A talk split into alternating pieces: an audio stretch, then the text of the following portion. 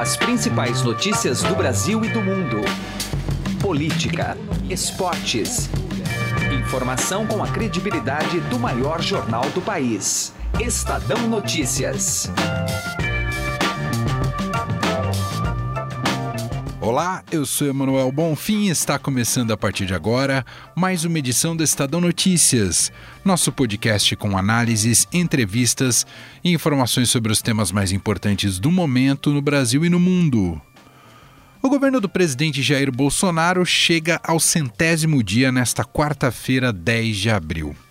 É evidente que seria precipitado imputar qualquer avaliação definitiva, qualquer fosse o diagnóstico de fracasso ou de êxito. Afinal, o tempo foi curto em face de um mandato de quatro anos. O hábito de fazer um balanço ao fim dos 100 primeiros dias permite, no entanto, algo muito valioso: identificar se a nova gestão soube aproveitar o clima favorável de uma arrancada. Governantes recém-impossados costumam gozar de capital político e de ampla aceitação popular. Ambiente ideal para apresentar suas novas credenciais, implementar seus métodos de gestão e chancelar escolhas na composição da máquina de governo. Como Jair Bolsonaro se saiu nesta primeira etapa de sua administração? Fizemos essa pergunta a diversos analistas, de jornalistas e colunistas do Estadão, a acadêmicos e especialistas em áreas específicas. Ao longo desta edição do podcast, por isso um pouco mais extensa do que o tradicional, né, mais extensa em sua duração, você terá um mosaico de opiniões que destrincha as mais diversas facetas da atuação de Bolsonaro nestes 100 dias como presidente. Na esfera política, reunimos as análises dos jornalistas Alberto Bombig, Vera Magalhães, Marcelo de Moraes, José Neumani Pinto e Clarice Oliveira. Também opinam nesta seara os cientistas políticos Humberto Dantas, Rafael Cortes, Rodrigo Prando e Vitor Oliveira. Da economia, o saldo de 100 dias é avaliado por Gustavo Loyola, ex-presidente do Banco Central. Nas relações internacionais, reunimos as análises da correspondente do Estadão, Beatriz Bula, e dos professores Thomas Olsese e Manuel Furriela. Da área da educação, uma das mais movimentadas neste início de governo, temos o panorama apresentado pela repórter especial Renata Cafardo. Participa também o jornalista Roberto Godoy, que vai analisar o protagonismo dos militares na gestão Bolsonaro.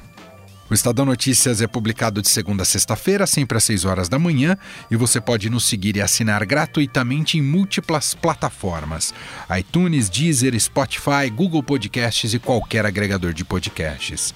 Seja bem-vindo e bem-vinda e boa audição. Estadão Notícias. Chegaram novidades no Shop Together, o e-shopping com mais de 300 marcas como Lenny Blanc, Schutz, Carol Bassi, além de marcas exclusivas como Mixed, E Ricardo Almeida. E o melhor, você pode parcelar suas compras em 10 vezes sem juros e receber tudo em casa, com entrega imediata e troca fácil e sem custo. Acesse já e confira shoptogether.com.br. Shop Together se escreve Shop 2 Gather.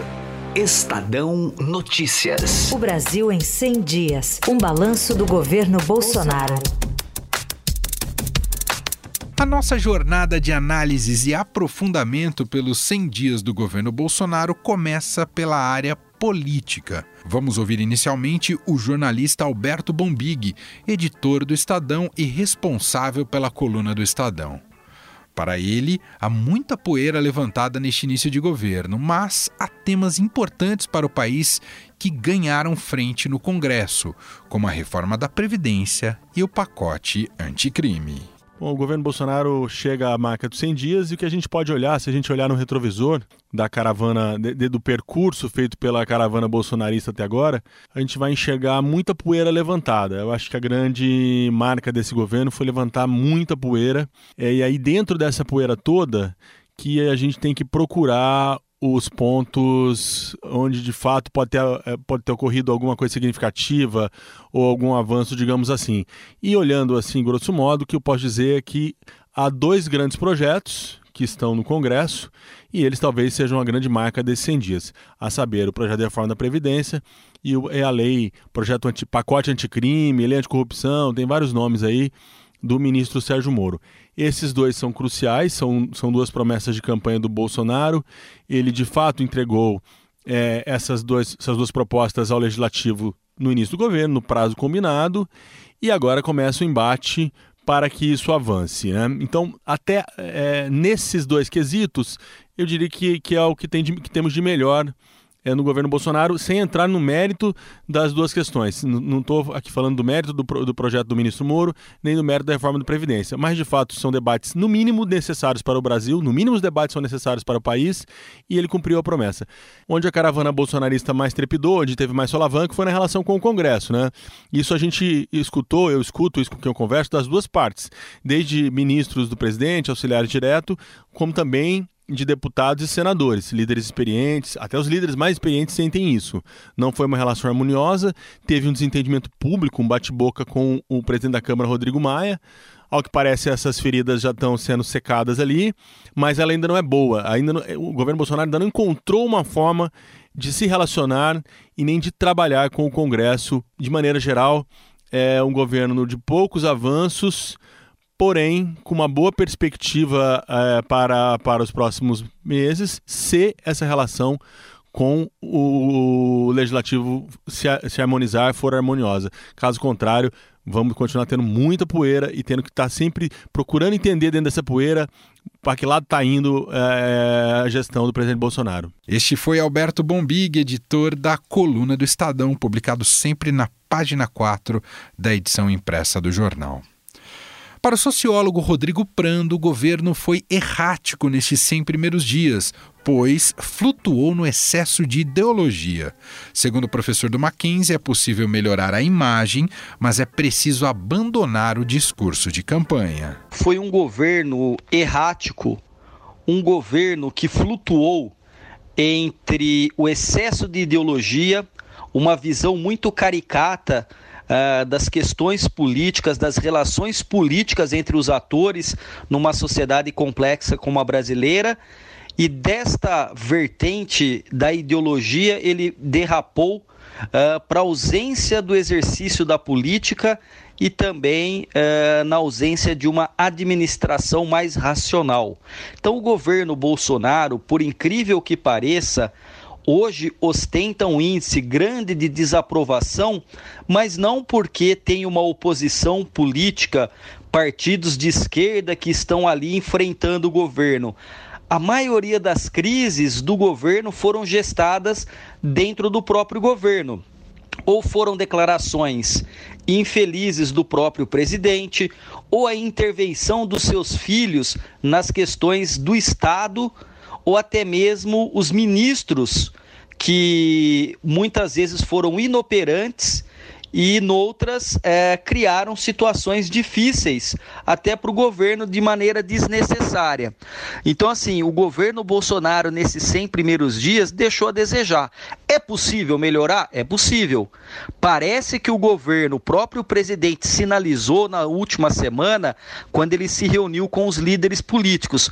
Para isso, o Bolsonaro teve que abandonar uma parte do discurso eleitoral que ele manteve mesmo depois de eleito, um discurso em que ele, Bolsonaro e os seus são puros, são a nova política e todos os demais são representantes da velha política, consequentemente são fisiológicos, são envolvidos em falcatruas, em troca-troca uh, que acaba trazendo para o Estado os prejuízos.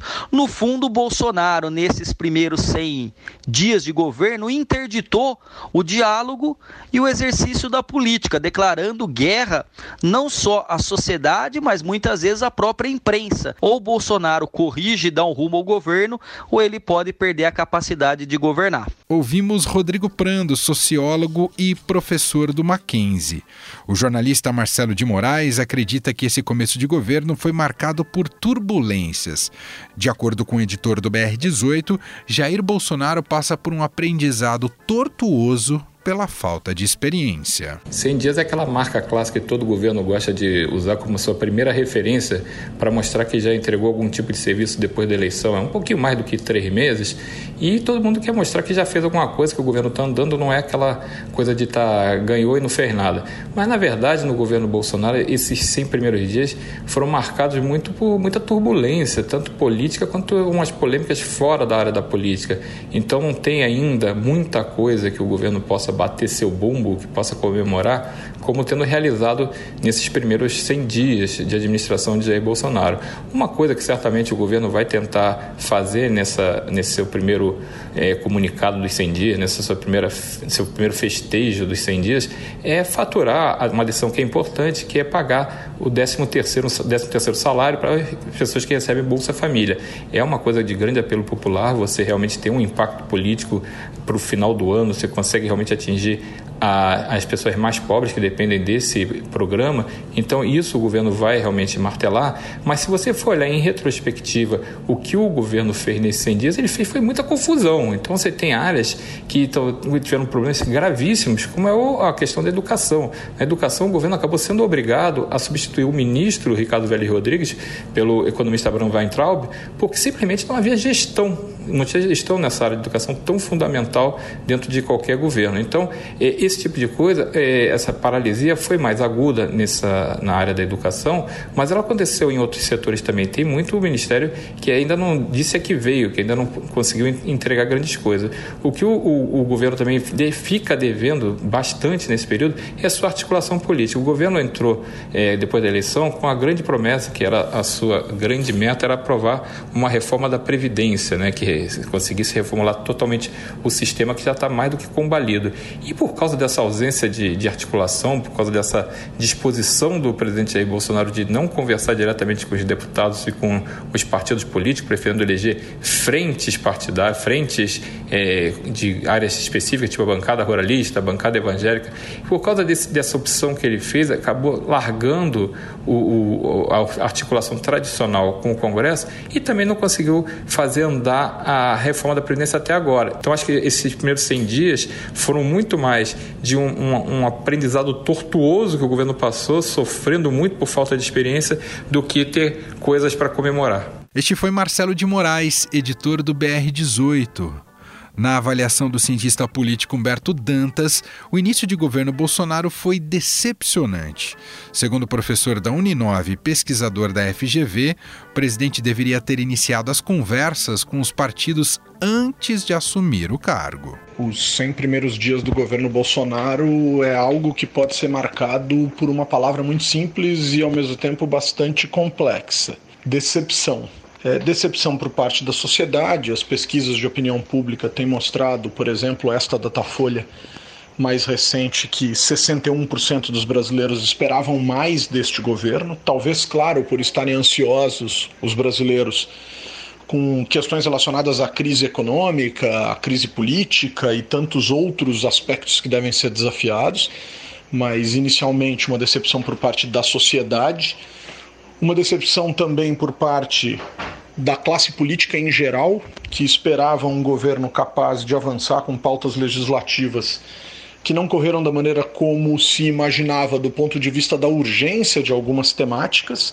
Né? Bolsonaro se demonstrou eh, se demonstra um presidente muito, muito, muito pouco sintonizado com a necessidade de se dialogar com o Congresso e com os partidos políticos se considerarmos que na semana passada ele começou a conversar com os presidentes das legendas, isso poderia facilmente ter sido feito ainda no ano passado, antes mesmo de ele assumir o poder, para que a uma altura dessa ele já tivesse conversado com os líderes dos partidos dentro do Congresso Nacional. E a gente precisa considerar que, de acordo com análises feitas em livro lançado pela Fundação Getúlio Vargas e pelo Estadão em 2014, é, com base numa ferramenta que o Estadão construiu chamada Basômetro do Estadão Dados, presidentes de partidos e líderes de partidos dentro da Câmara dos Deputados nem sempre pensam da mesma maneira. Uh, ou seja, Bolsonaro se atrasou do ponto de vista político, Bolsonaro não tem uma boa interlocução com a sociedade, Bolsonaro se lançou em polêmicas desnecessárias do ponto de vista da opinião pública, constituiu um ministério pouco político, mas também pouco técnico, ou muito atrelado a uma lógica conservadora que ultrapassa o limite, por vezes, daquilo que podemos considerar razoável. Bolsonaro envolveu sua família no governo, isso tem sido mal avaliado pela sociedade, e sua família é acusada né, de envolvimento com aspectos associados à corrupção. Não é um começo promissor, mas obviamente o, o, o, ritmo pode ser alterado. Ouvimos o cientista político Humberto Dantas, professor da Uninove, pesquisador da FGV. A colunista do Estadão Vera Magalhães analisa a nada fácil relação entre Bolsonaro e a imprensa nestes 100 dias de governo. Bom, eu vou fazer minha análise sobre os 100 primeiros dias do governo Bolsonaro sob a ótica da relação com a imprensa. Estive em Boston é, na semana passada, participando da Brasil Conference, e falei justamente sobre esse assunto, como o jornalismo deve se comportar em tempos de polarização política. Eu acho que será um erro se a gente passar quatro anos é, se chocando com tweets do Bolsonaro, do filho dele, Carlos Bolsonaro, é, apontando esse ou aquele é, problema com a imprensa. Eu acho que o nosso papel como jornalistas é partir do princípio de que Bolsonaro foi eleito com essa comunicação direta e que isso não vai mudar. E que nós, como imprensa profissional, temos de fazer a diferença por outro lado. A gente vai fazer a diferença de que maneira? É, qualificando o debate, trazendo dados, trazendo evidências, confrontando declarações ideológicas com é, dados e números, fazendo com que é, chegue ao leitor, chegue ao ouvinte, chegue ao consumidor de informação o contraponto a declarações dadas é, para simplesmente inflar o debate político por integrantes do governo. E chamando esses integrantes do governo a falarem. A gente tem que abrir também os canais da imprensa tradicional para que essas pessoas falem, se expliquem, justifiquem as suas ações de governo. Então, acho que não tem de ter nenhum tipo de é, preconceito nesse tratamento. Acho que a imprensa demorou para entender Bolsonaro como um candidato viável, passível de ganhar a eleição e agora não pode ter o mesmo erro para cobrir o seu governo. Tem de fazê-lo de forma profissional, sistemática, se cercar de especialistas, se cercar de dados e informações e não se deixar levar pela tentação de vitimização e nem de fazer o confronto meramente ideológico com o presidente e com seus aliados. Vera Magalhães, editora do BR18 e colunista do Estadão. Na nossa série de análises sobre os 100 dias de governo Bolsonaro, vamos ouvir agora o cientista político Vitor Oliveira. Ele acredita que esse início de governo foi marcado por uma dificuldade de Jair Bolsonaro de utilizar os mecanismos do presidencialismo de coalizão. Especialista da consultoria Pulso Público, lembra também dos desgastes já criados pelo governo em tão pouco tempo a gente vê um desgaste precoce quando a gente olha para o governo Bolsonaro e compara com os governos anteriores brasileiros ou com aquilo que se espera de presidente de modo geral. Esse desgaste precoce tem alguns motivos. Né? A presidência da República opta por uma estratégia de choque e de é, ausência de coordenação com os partidos políticos, né? Então, é, até em função da narrativa política que levou é, Jair Bolsonaro à presidência, o, o seu mandato até aqui, nos 100 primeiros dias, fica marcado por essa dificuldade muito grande de lidar de um jeito consistente e de utilizar os mecanismos do presidencialismo de coalizão que não significam corrupção, mas é, em função da narrativa, né, como a gente vem dizendo, é, de que é, qualquer tipo de acordo com é, partidos políticos, qualquer tipo de compartilhamento do governo, é, significa algum tipo de desvio com relação àquilo que o presidente deveria fazer. Então, nesse sentido, isso tem é, criado um entrave fundamental na relação entre o presidente e o Congresso e que também redunda numa percepção social de que o governo está paralisado. Né?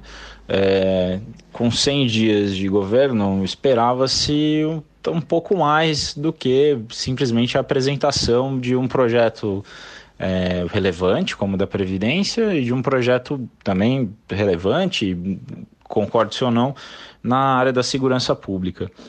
Uh, nesse sentido, é, a figura do presidente né, é, é, é, muito importante, porque no, no nosso sistema político é ela que é responsável por dar direção e sentido né, ao governo representativo. E a presidência tem se furtado a fazer isso, quando não deliberadamente optado por não fazer. Né? Então, é, é uma situação pouco sustentável e a gente vai ter que acompanhar é, o que isso vai redundar nas próximas é, semanas, meses e anos. Este foi Vitor Oliveira, cientista político da consultoria Pulso Público. A jornalista Clarissa Oliveira acredita que, por se tratar do primeiro mandato, é normal demorar para se avançar nos projetos.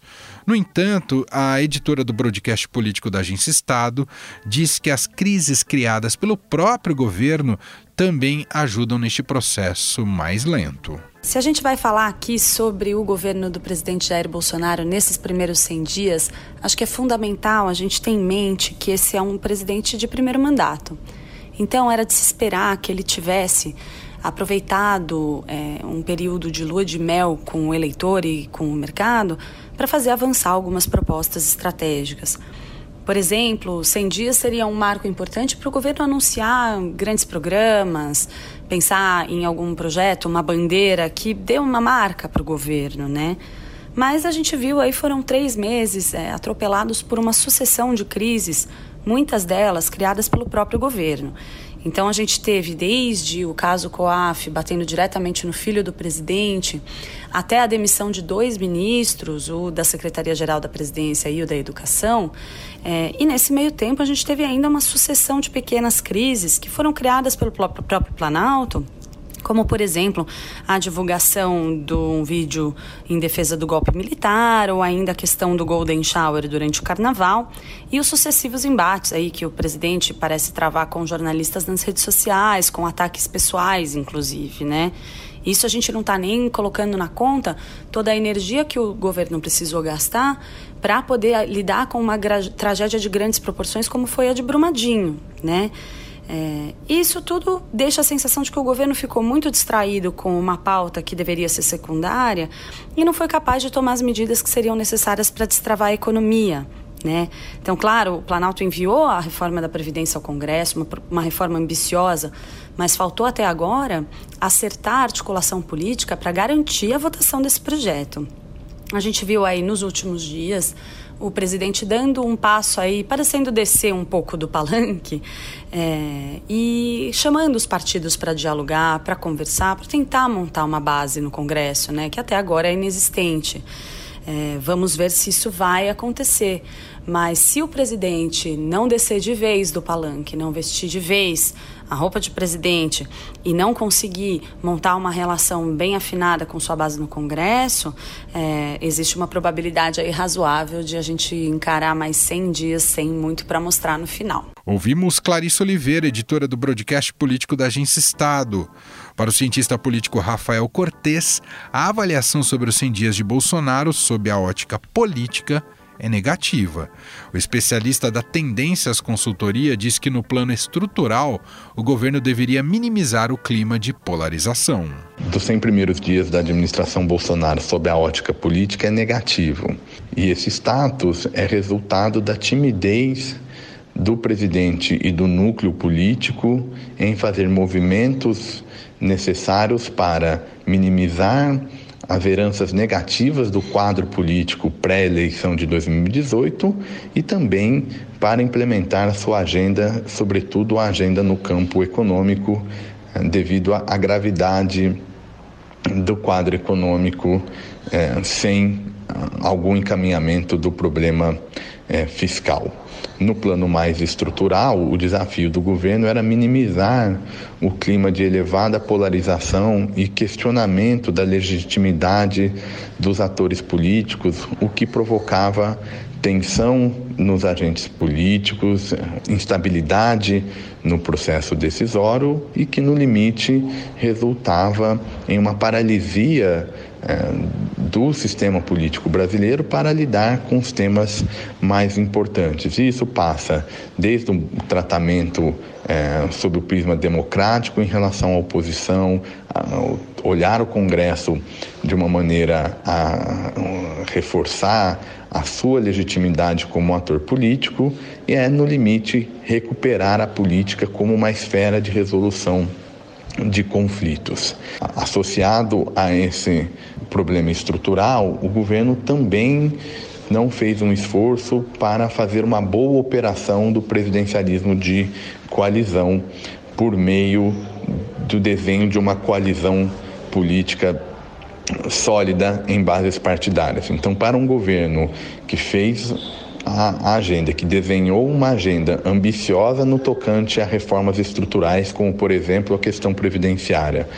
Não fazer esse apoio político é, na verdade, não ter a disposição para enfrentar de fato essa agenda e se ele, naturalmente, ao trazer o tema para debate, julga importante, faz sentido e ele deveria ter feito movimentos que vão nessa direção. Este foi o cientista político da Tendências Consultoria Rafael Cortes. Quem também opina por aqui nessa edição especial do podcast, também focando no aspecto mais político, é o nosso colunista tradicional aqui do programa do podcast, José Neumann Pinto. À primeira vista, os 100 primeiros dias do governo Bolsonaro vai ser lembrado pelo fracasso absoluto do ministro da Educação, Vélez Rodrigues, diante do interrogatório da deputada Tabata Amaral, ou pela demonstração de fraqueza da oposição, da resistência de esquerda, na tentativa grosseira e fracassada de Zeca Disseu desmoralizar Paulo Guedes. Eu, no entanto, tenho outra opinião. Acho que o Bolsonaro está fazendo o possível para atender a compromissos como cafés da manhã com jornalistas, apoio reticente à reforma da Previdência, apoio nenhum ao pacote anticrime do Moro, mas que ele tem que manter como uma espécie de concessão aos outros. O que ele quer mesmo é que, consciente, ou pelo menos certo, de que sua vitória eleitoral foi conseguida graças ao trabalho do filho Carlos com as redes sociais, atender não apenas ao filho, mas também aos fiéis devotos que ele tem nessas redes. Não há argumento que possa demovê-lo disso. Ele fez um discurso dizendo que vai ser presidente de todos os brasileiros, mas ele tem uma mágoa, que é a mágoa que ele revelou ao Augusto Nunes na PAN, de que não pôde fazer o filho ministro. O que o Bolsonaro fez nesses seis primeiros dias foi uma série de concessões que ele considera desagradáveis para agir no que ele considera o essencial, né? combater as multas, seja a indústria das multas nos radares, seja as multas é, que punem infrações no trânsito, é o nazismo de esquerda, é o controle comunista, é a fraude nas pesquisas e nas urnas e, sobretudo, os petistas mandando na imprensa. Este é o resumo que eu acho que pode ser mais fiel aos 100 dias de Bolsonaro. O Brasil em 100 dias. Um balanço do governo Bolsonaro. A gente sai agora da área política e embarca no campo econômico. Edição especial do podcast ouve especialistas sobre os 100 dias do governo Bolsonaro. O ex-presidente do Banco Central, Gustavo Loyola, afirma que a expectativa na área econômica neste começo de governo é cautelosa colunista da Rádio Eldorado, emissora do Grupo Estado, diz que acredita na equipe econômica de Paulo Guedes, mas que é preciso melhorar a articulação política. Os primeiros 100 dias de Bolsonaro, é, no geral, é, decepcionaram, porque o governo foi incapaz de mostrar uh, que existe é, uma articulação política com o Congresso uh, estruturada de maneira a eh, facilitar ou mesmo viabilizar a aprovação da reforma da Previdência.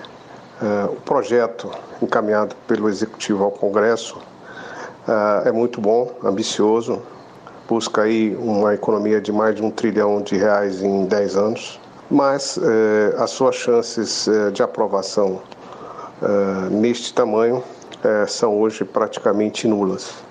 o que se espera é que pelo menos seja possível aprovar uma reforma é, de um tamanho em torno aí de 500 a 600 uh, bilhões de reais de economia nos próximos anos. Embora se acredite bastante na equipe econômica, na competência e, na, e nos propósitos dessa equipe, na realidade o que, o que hoje traz muita desconfiança justamente é a falta de articulação política do governo para uh, implementar essas reformas uh, através de um diálogo mais amplo uh, com o Congresso. Por isso que as expectativas hoje são muito cautelosas. Uh, existe ainda um certo otimismo entre os agentes de mercado, mas certamente esse otimismo diminuiu muito de 1 de janeiro até hoje. Não que se esperasse que 100 dias fossem permitissem nenhum milagre, né? não há milagres, né? Mas esses 100 dias poderiam ter testemunhado um governo mais focado, estruturado nas suas prioridades. De todo modo, vamos esperar, vamos ver se ao longo do primeiro semestre o governo consegue fazer avançar no Congresso a reforma da Previdência. Disso vai depender muito o, os cenários da economia brasileira no segundo semestre. O Brasil em 100 dias. Um balanço do governo Bolsonaro. Na área internacional, o professor de Relações Internacionais da FMU, Thomas Olsese, diz que o governo não teve pudor ao mostrar ao que veio, como o apoio aos Estados Unidos e Israel. Nesses primeiros 100 dias de governo, a política externa brasileira já deu e muito o que falar. O governo Bolsonaro não teve qualquer pudor em mostrar a que veio. Em primeiro lugar, a própria escolha de um novo ministro das Relações Exteriores em si foi uma chamada às armas.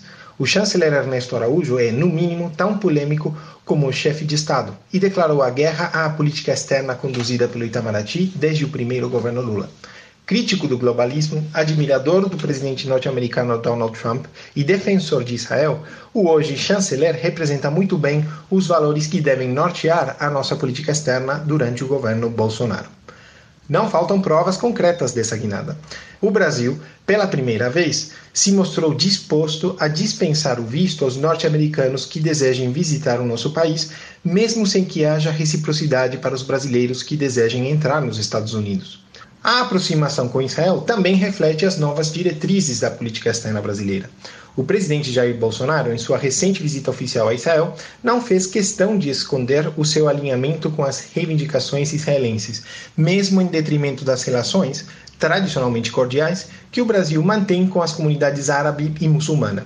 Mesmo a decisão de instalar um escritório de promoção comercial em Jerusalém, ao invés de transferir a embaixada brasileira que hoje se encontra em Tel Aviv, não pode ser interpretada como um esfriamento dessa nova aproximação com Israel. Quase que paradoxalmente, a situação que menos reverbera esse drástico cavalo de pau da política externa brasileira é a crise da Venezuela.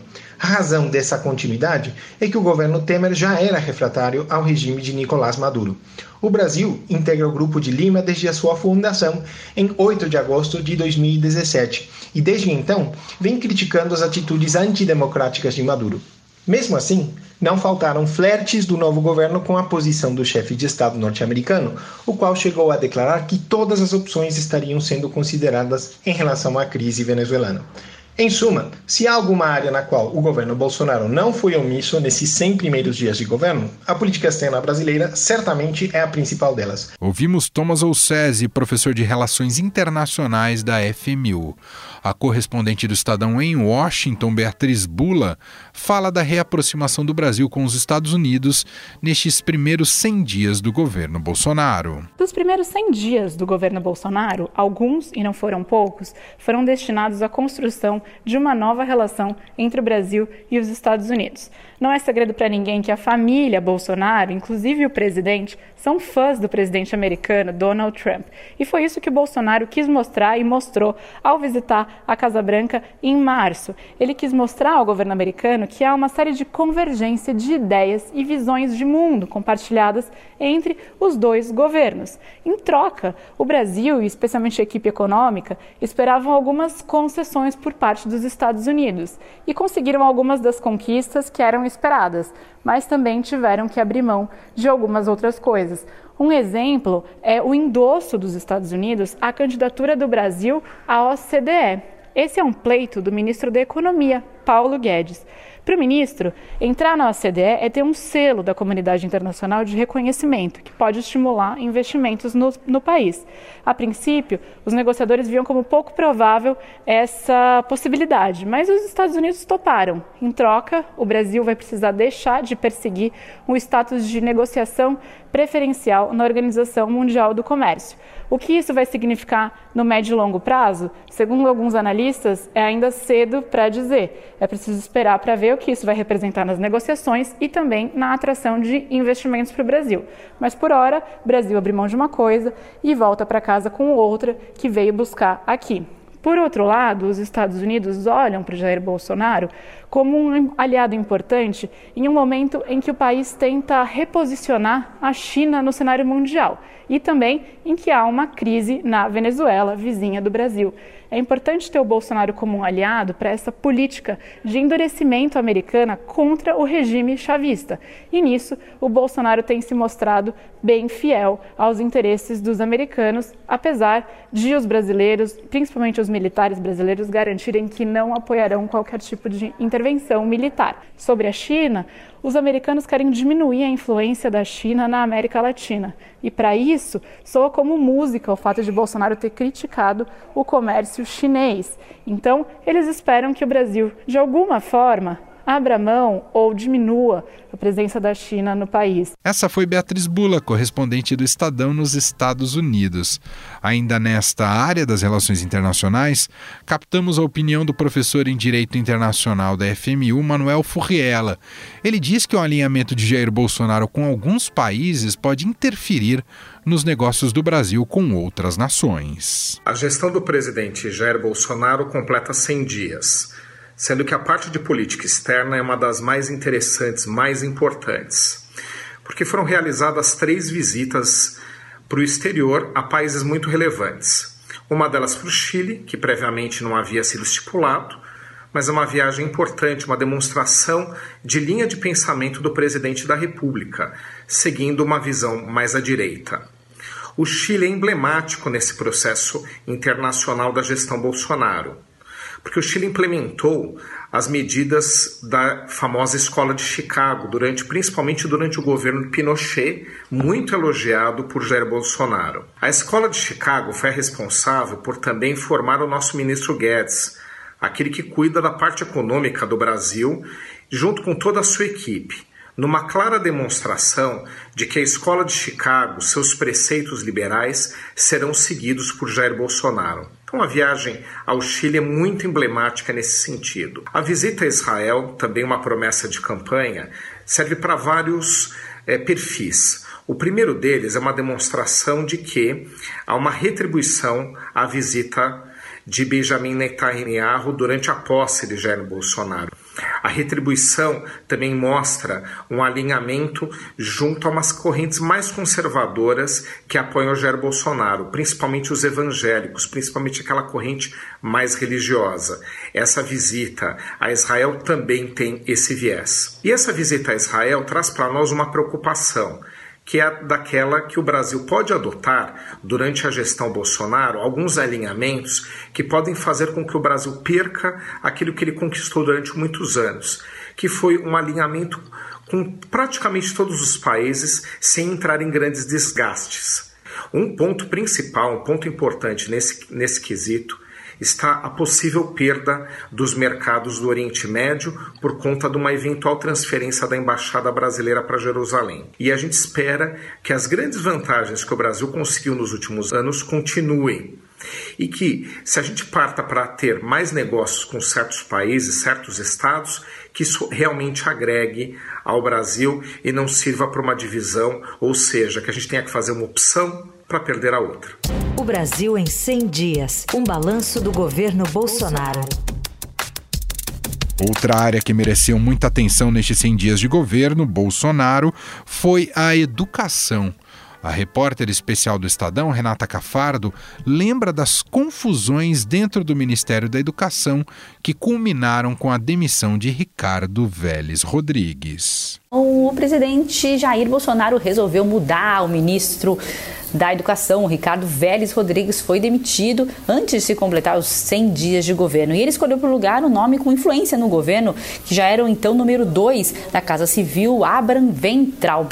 Ele é economista, com experiência em empresas privadas e é também professor de ciências contábeis da Unifesp, Universidade Federal de São Paulo mas a indicação já preocupou especialistas logo de cara, porque, assim como Vélez, o novo ministro nunca trabalhou com políticas educacionais e mantém um discurso ideológico muito atrelado ao escritor Olavo de Carvalho, com críticas aos que eles chamam de marxismo cultural. Mas vamos lembrar um pouco também tudo o que aconteceu durante essa gestão de, de pouco mais de três meses do Ricardo Vélez, que é colombiano naturalizado brasileiro, um, um professor de filosofia desconhecido até então e desconhecido também na academia pandemia, sem nenhuma experiência em gestão, como a gente disse. A primeira dificuldade que ele enfrentou foi logo no comecinho de janeiro, quando o Estadão revelou que mudanças no edital dos livros didáticos tiravam a exigência de que os materiais tivessem referências bibliográficas e ainda permitia erros de revisão e de impressão.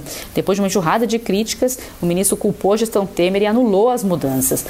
Depois disso, teve uma pior ainda, as críticas se intensificaram muito depois que o Estadão também revelou um e-mail do ministro em que ele pedia para todas as escolas do país lerem o slogan da campanha de Bolsonaro e filmarem as crianças cantando o hino nacional.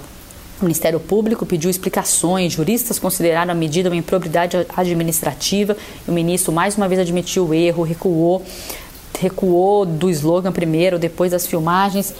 E aí começaram as demissões de todo jeito no, no, Ministério, demitiram de um lado, demitiram os chamados olavistas, demitiram os que eram considerados técnicos e o ministro ficou perdido ali no meio, sem saber nem mais como agir, sem poder, enfraquecido. Mudaram recentemente o secretário executivo dele, que seria o cargo de número dois dele, foi colocado o brigadeiro Ricardo Machado Vieira que agora também não deve permanecer no cargo. A gente continua nesse clima de suspense no MEC, esperando as novas decisões do novo ministro para saber de fato que caminho o Ministério da Educação vai andar no país.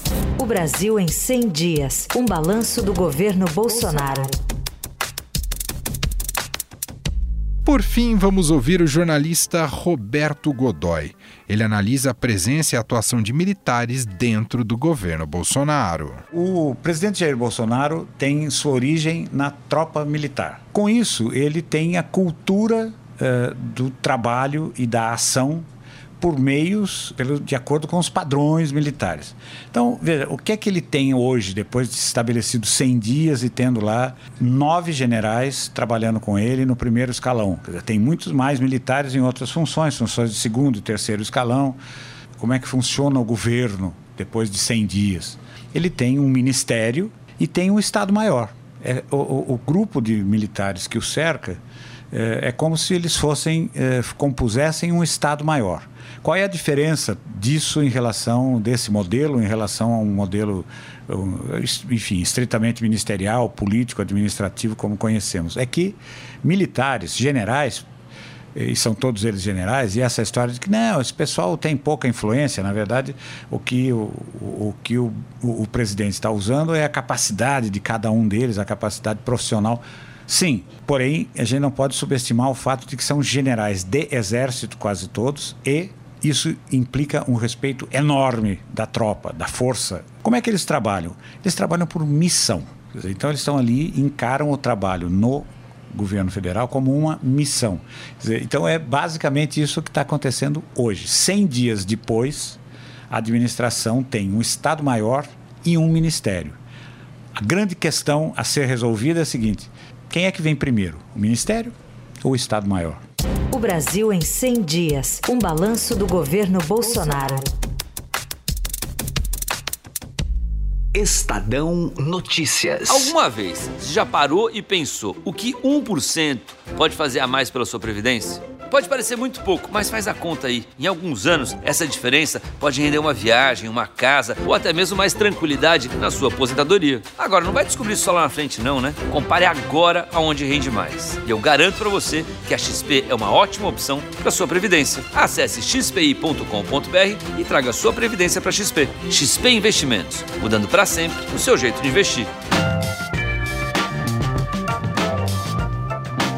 O Estadão Notícias desta quarta-feira, essa edição especial, vai ficando por aqui. Contou com a apresentação minha, Emanuel Bonfim, produção de Gustavo Lopes, Leandro Cacossi e Diego Carvalho.